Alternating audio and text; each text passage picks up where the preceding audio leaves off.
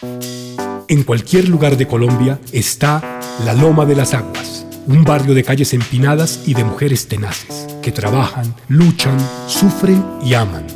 Un lugar donde ellas, al conocer sus derechos, rompen los temores para hacer brillar una luz al amanecer.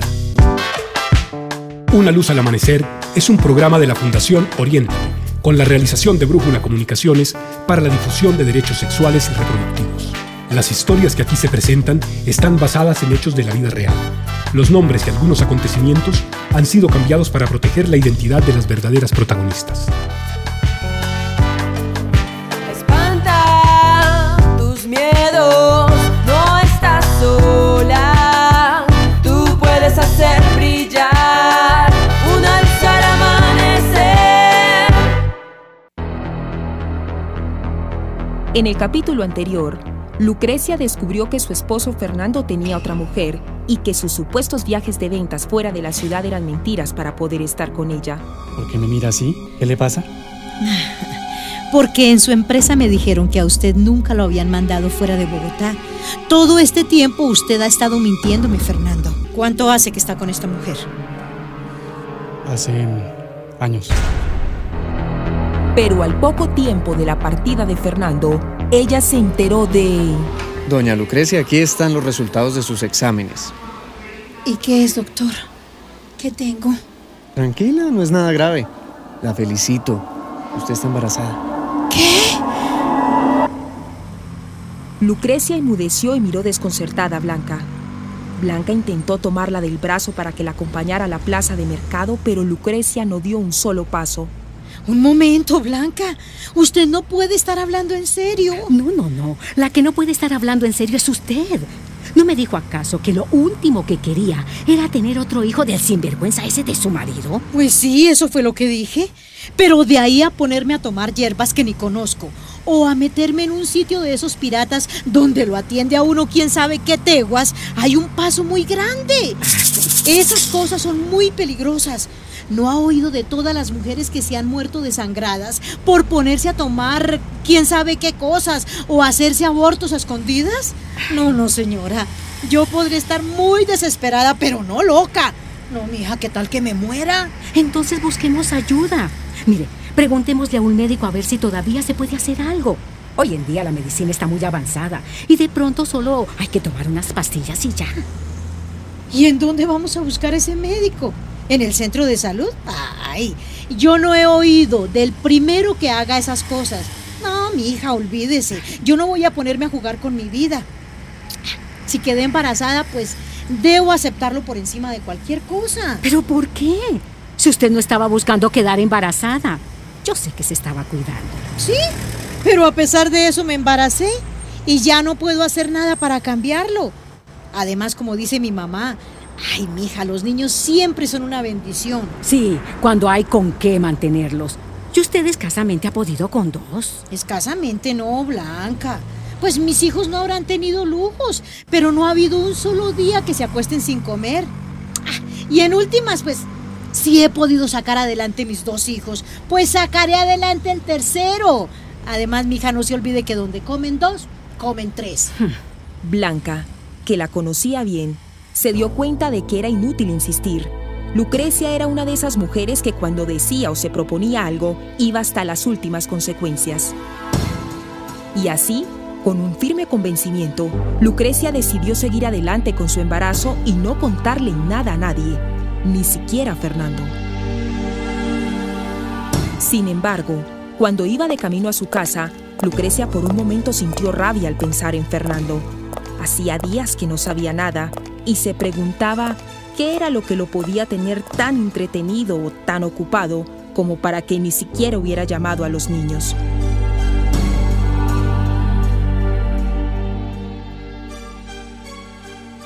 Ay, Fernandito, estoy tan feliz que usted por fin haya dejado a la Lucrecia esa y que ahora esté todo el tiempo aquí para mí solita. Pues claro, mi amorcito, no hay otra cosa más que hacer. Ay, sí.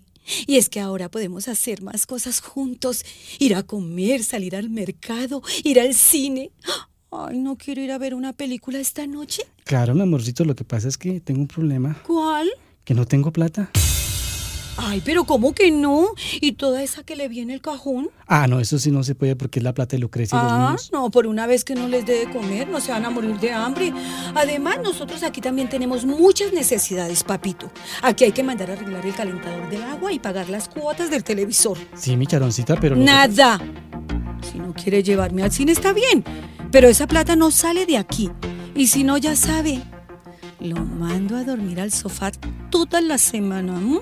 Pero charoncita... Fernando volteó a mirar a Sharon sorprendido, con deseos de ponerla en su sitio, pero los deseos se le trastocaron en el camino y la advertencia surtió efecto. Fernando no solo no protestó, sino que terminó yéndose a cine esa noche con ella y entregándole toda la plata que tenía. Lucrecia, por su parte, que seguía sintiéndose indispuesta, de nuevo tuvo que ir al médico. Este, al ver el resultado de su última citología, se inquietó un poco. Esta citología se la hicieron hace más de seis meses. ¿El médico que la atendía antes no le ordenó ningún otro examen? Pues otro examen no, doctor. Pero sí me mandó que me aplicara una crema. ¿Por qué? El médico se quedó un instante en silencio. Porque hay una inflamación y sería conveniente saber a qué se debe. Seguramente no es nada grave, pero es mejor cerciorarse. Le voy a ordenar una biopsia. Y eso no es peligroso, doctor. No. Porque bueno, pues como estoy embarazada. No, no, no, no. Pero de todas maneras, el día que se la hagan trate de descansar y de no hacer ejercicios fuertes, ¿o yo? Y cuando tenga los resultados, vuelve y pide una cita conmigo. Lucrecia siguió las indicaciones del médico, pero no le dio mayor importancia en esos momentos. Ella realmente estaba más preocupada y molesta por la actitud de Fernando que por cualquier otra cosa. Días después, Mire, Lucrecia, yo sé que usted es bien terca y cuando se le mete algo en la cabeza no hay poder humano que se lo saque. Pero por una sola vez en su vida, escúcheme. Hable con Fernando. Cuéntele que usted está esperando un hijo de él. ¿Pero para qué? Pues para que sepa. Gústele o no, él es el papá y tiene que responder. Ay, yo no sé. Mire, la verdad es que yo no quisiera verlo. Ay, pero tarde o temprano va a tener que hacerlo, mijita. Ay, entre más rápido salga de eso, mejor. ¿No me dijo esta mañana que Fernando tenía que venir hoy a traerle la mensualidad y a visitar a los niños? Pues sí. Entonces, aproveche que él ahorita debe estar en la casa. Hable con él antes de que se vaya. Hágame caso y verá que no se va a arrepentir. Cuando Lucrecia llegó a la puerta de su casa, desde afuera alcanzó a escuchar las risas de sus hijos que estaban muy felices con la visita de su papá. Lucrecia no sabía si entrar o no. Le costaba mucho trabajo volver a ver a su esposo después de que él la había abandonado. Sin embargo, decidió sobreponerse y enfrentar la situación. Buenas. Hola, Lucrecia. Hola. La tensión era evidente. Nadie sabía muy bien qué decir. Julie, la niña menor inocente, rompió el silencio. Mira, mami, mi papi nos trajo chocolatinas. Ah, sí, qué bueno, mamita. Pero tranquilo, sigan jugando. Yo me voy para mi cuarto. Lucrecia, que no quería incomodar a sus hijos, siguió de largo. Esperó por más de una hora que Fernando terminara su visita. Él finalmente se acercó al cuarto y golpeó. ¿Se puede? Sí. Mm, Solo venía a despedirme. Ya me voy. Ah, bien. ¿Pero qué? ¿No se le olvida algo? No, como que.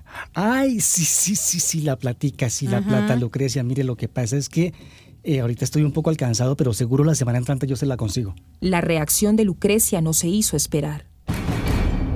Usted no es más que un mentiroso, un irresponsable. Ay, no le importan sus hijos. Pero ¿cómo me dice eso? Ay, mire, no sea tan descarado. Con usted siempre es lo mismo. Ay, váyase, váyase, que no quiero verlo. Pero eso sí le advierto una cosa. Usted que me sigue incumpliendo con lo de los niños y yo que lo demando. Pero mire, Lucrecia, no es para tanto. Ya le dije que la semana próxima, ¿qué más quiere? Fernando no quiso enfrentar más a Lucrecia y se fue rápidamente. Los niños se quedaron muy tristes, pues no les gustaba que su papá ya no viviera en la casa. Y Lucrecia, que se daba cuenta de esto, hacía hasta lo imposible para que no lo extrañaran. Al día siguiente, Créame que iba a seguir su consejo, Blanca. Créame que tenía toda la intención de hablar con él. Ay, pero es que Fernando es la embarrada. Ay, y otra vez le incumplió con la cuota de los niños. Sí, y lo peor fue que esta vez no trajo ni un solo peso el muy descarado. Pues yo no me pude controlar. A mí se me subió la sangre a la cabeza y lo eché de la casa. Y por supuesto no le contó nada de su embarazo. No, pero claro que no. Y además, ¿para qué? Ay, mire Blanca, yo estuve pensando bien anoche y de lo que me di cuenta es que finalmente si tengo otro hijo, pues solo va a ser mío, igual que los otros dos. Porque un papá no es solo el que da el apellido, sino el que responde por sus hijos, el que los educa, el que los acompaña a crecer y les enseña a enfrentar la vida. Y darles solo dulces, pues no es una manera de quererlos. Yo francamente prefiero que la criatura que viene en camino ni siquiera lo conozca, Blanca, que no sepa que él es su papá para que después no lo extrañe. Blanca se quedó en silencio, conmovida con las palabras de Lucrecia. Pero Blanca, ay, que no nos vamos a echar a la pena. Venga más bien y me acompaña a la miscelánea de la esquina que vi un vestidito divino para el bebé. Y quiero preguntar cuánto vale. Camine pues, y si me alcanza, yo se lo regalo. Ay, Más tarde, Blanca y Lucrecia llegaron a su casa con algunos paquetes en la mano. hola mis niños. Mami, mami. ¿Quién nos trajo, mami? Ya les muestro. Ajá, ¿Pero no van a saludar a Blanquita? Ay, sí, buenas, doña Blanca. buenas, doña Blanca. ¿Pero qué nos trajo, mami? Lucrecia descargó los paquetes sobre la mesa. Bananos, mandarinas y naranjas. ¿ah? Pero solo se pueden comer una fruta porque el resto es para las once de la semana. Bueno, mami, ¿y esto qué es? Es un vestidito para un muñequito. Los niños se interesaron y Lucrecia les mostró el vestido que acababan de comprar. Eso parece es ropa de bebé. Pues es para un muñequito bebé. Es la ropa que ahora estamos haciendo en la fábrica. Bueno, bueno, si se van a comer esos bananos, vayan a la cocina a botar las cáscaras. Los niños se retiraron y Blanca aprovechó para preguntarle a Lucrecia en voz baja. ¿Y a los niños tampoco les empieza a contar? ¿O cree que no se van a dar cuenta? Pues más adelante, Blanca, cuando se me empiece a notar. Ay, yo no sé, Lucrecia. Usted está como loca porque... Blanca no alcanzó a terminar la frase cuando Lucrecia se sintió mal. ¿Qué fue? ¿Qué le pasa? Ay, se puso pálida. Ah, sí. Oh, Blanca se dio cuenta de que Lucrecia estaba empezando a sangrar. ¿Qué es eso? Una hemorragia. Ah, sí, mujer, creo que sí. Ah, mija, pero por favor no grite. No quiero asustar a los niños. Está bien, pero usted no se puede quedar ahí. Vamos para el centro de salud ya. Lucrecia intentó ponerse en pie, pero no fue capaz. Sentía que las fuerzas la abandonaban. Blanca se alarmó aún más. Ay, mire, quédese aquí quieti- qui- quietica. Yo, yo, yo voy a buscar ayuda, ¿sí? Lucrecia firmó con un gesto y Blanca salió a toda prisa. Al otro lado del barrio, Adaluz ya iba saliendo del centro comunal donde hacía sus prácticas. Cuando se disponía a subir a su carro, vio venir a Blanca corriendo desesperada. ¿Y eso? ¿Qué, qué le pasa, Blanca? ¿Por qué está así? Ay, señorita La Luz, menos mal que no se ha ido, porque usted es la única que nos puede ayudar. Necesitamos un carro urgente. Claro, sí, pero ¿para qué? ¿Qué pasa? Es Lucrecia, hay que llevarla a un médico ya. Adaluz no lo pensó dos veces. Se subió al carro con Blanca y arrancó a toda velocidad. Adaluz y Blanca recogieron a Lucrecia en su casa. Aunque Lucrecia no quería que los niños se enteraran y se preocuparan, fue inevitable, pues su vestido estaba empapado en sangre. Yo quiero ir con mi mamá. Mamá, mamá. No se puede, mi amor. Blanca rápidamente le pidió a una vecina que se hiciera cargo de los niños mientras ellas llevaban a Lucrecia al centro de salud. El carro de Adaluz se estacionó frente al centro médico. Adaluz se bajó y se dirigió a urgencias intentando conseguir una camilla o una silla de ruedas para Lucrecia. Una camilla, por favor, una camilla. Se solicita camillero en sala de emergencia. Pero fue inútil. Todo estaba ocupado. Rápidamente se devolvió y con ayuda de Blanca entraron a Lucrecia urgencias. Adaluz pensó que no se demorarían mucho en atenderla, pero no fue así. Es increíble que se demoren tanto. ¿Por qué no nos vamos a otra parte, sí? Porque este era el centro de salud que teníamos más cerquita. De aquí que lleguemos al otro, no. Quedémonos aquí, que aquí nos tienen que atender. Una hora más tarde, Lucrecia fue valorada por un médico y luego ingresada a observación. Ella en ese momento tenía 10 semanas de embarazo. Por los síntomas que presentaba y tras el interrogatorio de rigor, el médico solicitó al laboratorio del centro de salud que le hicieran llegar los resultados de la biopsia que 15 días atrás le habían realizado a Lucrecia. Mientras esperaban los resultados, Blanca aprovechó para llamar a los niños y tranquilizarlos. Adaluz y Blanca se quedaron toda la noche en el centro de salud esperando noticias de Lucrecia. Ya en la madrugada, un médico se acercó a ellas. ¿Ustedes son las familiares de la señora Lucrecia Suárez de Pérez? No. Eh, sí, Miren, la verdad es que yo tengo que hablar con algún familiar de ella, o en su defecto con el esposo. ¿Él no puede venir? ni puede, ni quiere, ni lo va a hacer, doctor. Él la abandonó hace dos meses y Lucrecia no tiene ningún familiar aquí en la ciudad. Mire, nosotras dos somos su única familia. Bueno, y sus dos hijitos, pero ellos están muy chiquitos. El médico lo pensó un momento y finalmente se decidió. Está bien, acompáñenme. La señora Lucrecia las va a necesitar. Adaluz y Blanca siguieron al médico y llegaron hasta la cama de Lucrecia. Ella aparentemente se veía bien. Hola, Lucrecia. ¿Cómo está? ¿Cómo se siente? Bien, bien. Eh, Yo ya me quiero ir. Pues eso todavía no se va a poder, Lucrecia. No le voy a dar de alta aún. ¿Pero por qué? ¿Qué pasa, doctor? Bueno, si le pedí a sus amigas que estuvieran acá es porque no le tengo buenas noticias. Ya me entregaron los resultados de la biopsia que le hicieron hace dos semanas y, y hay una anomalía. El rostro de Lucrecia se ensombreció. ¿Algo malo con mi embarazo? No, no es exactamente con su embarazo. El problema es que usted tiene cáncer uterino. ¿Qué? Sí, desafortunadamente así es, Lucrecia. Y la única posibilidad de salvar su vida es que usted se ponga en tratamiento de inmediato. Y eso no se va a poder mientras usted esté embarazada.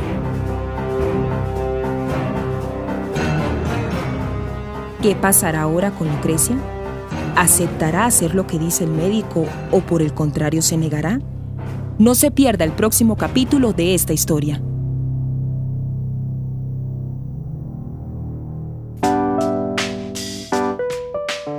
Una producción de la Fundación Oriéntame, con la actuación de Alieta Montero, Hilda Demner, Flor Marina López, Don Gelber de Currea Lugo, Luz Miriam Villate, Andrés Palacio, Mónica Oyuela. Narración Angélica Hernández.